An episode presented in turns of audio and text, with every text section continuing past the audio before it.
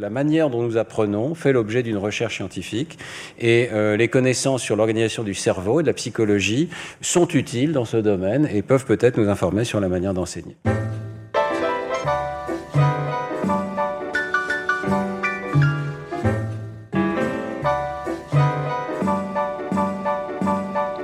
Depuis quelques années, le mot neuroéducation résonne comme une promesse. Les neurosciences permettraient enfin de comprendre le cerveau des élèves et d'améliorer leurs apprentissages. Bien représentés au Conseil scientifique de l'éducation nationale, présidé par Stanislas Dehaene, les neurosciences pour l'éducation, ou la neuroéducation, se développent aussi dans des diplômes universitaires, des colloques, des formations et fascinent les médias. Mais ces travaux créent aussi la controverse Certains accusent les neurosciences de réduire l'enfant à un objet biologique, à un cerveau sur pattes. D'autres remettent en question la validité de ces méthodes pour évaluer véritablement les apprentissages des élèves. Alors pourquoi les neurosciences fascinent tant? Et sont-elles utiles pour aider les élèves à mieux apprendre? Pour le savoir, nous avons mené l'enquête. Enquête d'école, un podcast de Diane Biduchot. Le terme neurosciences apparaît dans les années 1960 pour désigner les études qui s'intéressent au système nerveux et en particulier aux neurones et au cerveau.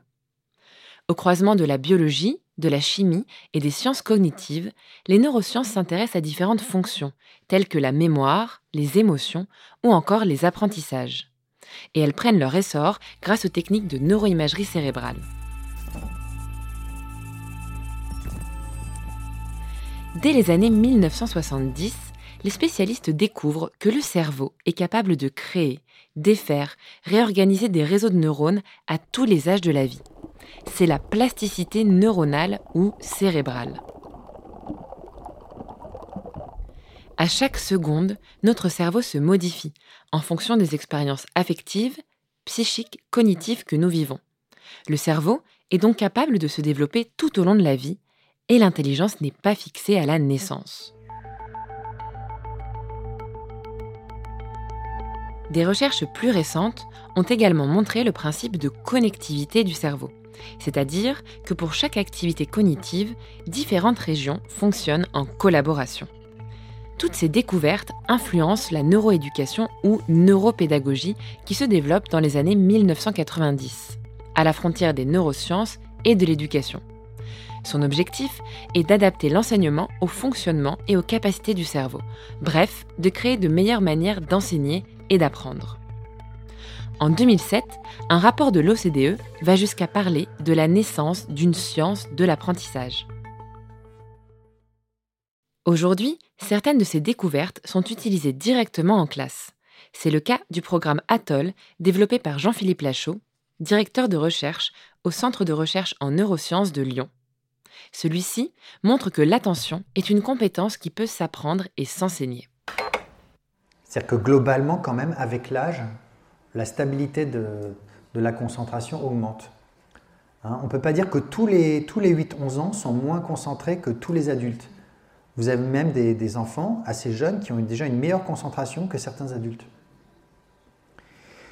Et puis, vous voyez, ça c'est vraiment un message important, c'est qu'il n'y a pas les mauvais et ensuite les normaux.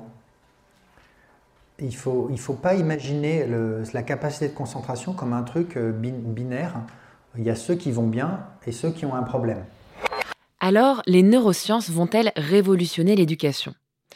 Eh bien, ce n'est pas si simple. Et cela pour plusieurs raisons. D'abord, il faut bien faire la différence entre les résultats de la recherche et les neuromythes. À quoi notre vie ressemblerait si nous avions accès à, disons, 20% de notre capacité cérébrale? Ce premier stade nous permettrait d'accéder à nos fonctions corporelles et d'en prendre le contrôle. Monsieur? Oui? A-t-on des preuves scientifiques de cette thèse? Pour le moment, ce ne sont que des hypothèses. Je le reconnais. Les recherches en neurosciences et tout ce qui a trait au cerveau en général nous fascinent. Mais attention, car autour d'elles se développent de nombreux mythes.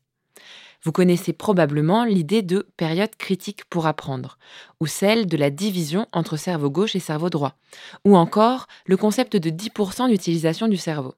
Eh bien, toutes ces idées sont solidement réfutées par des spécialistes. De la même manière, le concept des styles d'apprentissage, l'idée que certains élèves sont plus visuels, d'autres plus auditifs pour apprendre, eh bien ce concept n'est appuyé par aucune donnée scientifique, comme l'explique Steve Masson, directeur du laboratoire de recherche en neuroéducation à Montréal. Ils ont examiné l'ensemble des résultats de recherche et ils en arrivent à la conclusion que jusqu'à présent, il n'y a pas de preuve adéquate pour justifier l'utilisation des styles d'apprentissage dans les pratiques éducatives. Autrement dit, la plupart des expériences qui ont été faites, qui utilisent une méthodologie adéquate, ne montrent pas que les élèves apprennent mieux lorsqu'on adapte leur style d'apprentissage. Une deuxième raison pour prendre la neuroéducation avec des pincettes, ce sont les limites des expériences menées en neuroimagerie cérébrale. Les connaissances actuelles que nous avons sur l'anatomie du cerveau ne nous permettent pas encore d'expliquer avec précision ou certitude tous les processus mentaux. Et puis, les protocoles de ces expériences sont bien souvent éloignés de la réalité de la salle de classe. Menées en laboratoire sur un nombre limité d'élèves, ces études ne permettent pas de prendre en compte certaines variables qui sont pourtant importantes pour l'apprentissage. Par exemple, les effets de l'environnement ou l'effet de la famille des effets qui sont pourtant fondamentaux pour comprendre pourquoi et comment un enfant apprend.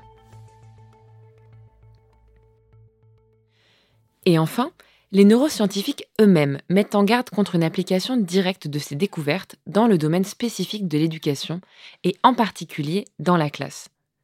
Selon Daniel Ansari, spécialiste de sciences cognitives et d'apprentissage au Canada, la recherche en imagerie cérébrale ne doit pas dicter comment l'enseignement doit se faire car elle n'offre qu'un regard partiel sur l'éducation et que bon nombre d'autres facteurs de contexte doivent aussi être considérés. C'est aussi la position d'Elena Pasquinelli, chercheuse en philosophie et spécialiste des sciences de la cognition. Les sciences, n'importe quelles sciences, sont des opérations descriptives. On décrit ce qui se passe dans le développement de l'enfant, ce qui se passe dans son cerveau, ce qui se passe dans sa cognition. On ne prescrit pas. Ça serait trahir la, celle qui est la mission de la science. La mission de la science, c'est de nous permettre de comprendre. Il est clair que l'avancée quotidienne des connaissances sur le cerveau aura des conséquences dans le domaine de l'éducation dans les années à venir.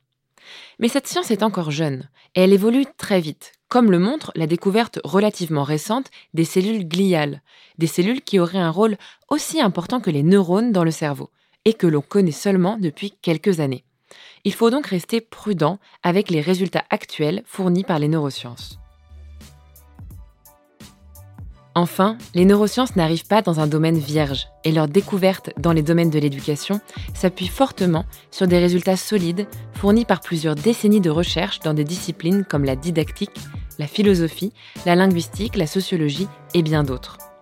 Cette fascination pour la nouveauté ne doit donc pas nous faire oublier toutes les autres sciences qui nous permettent de comprendre l'éducation et les apprentissages.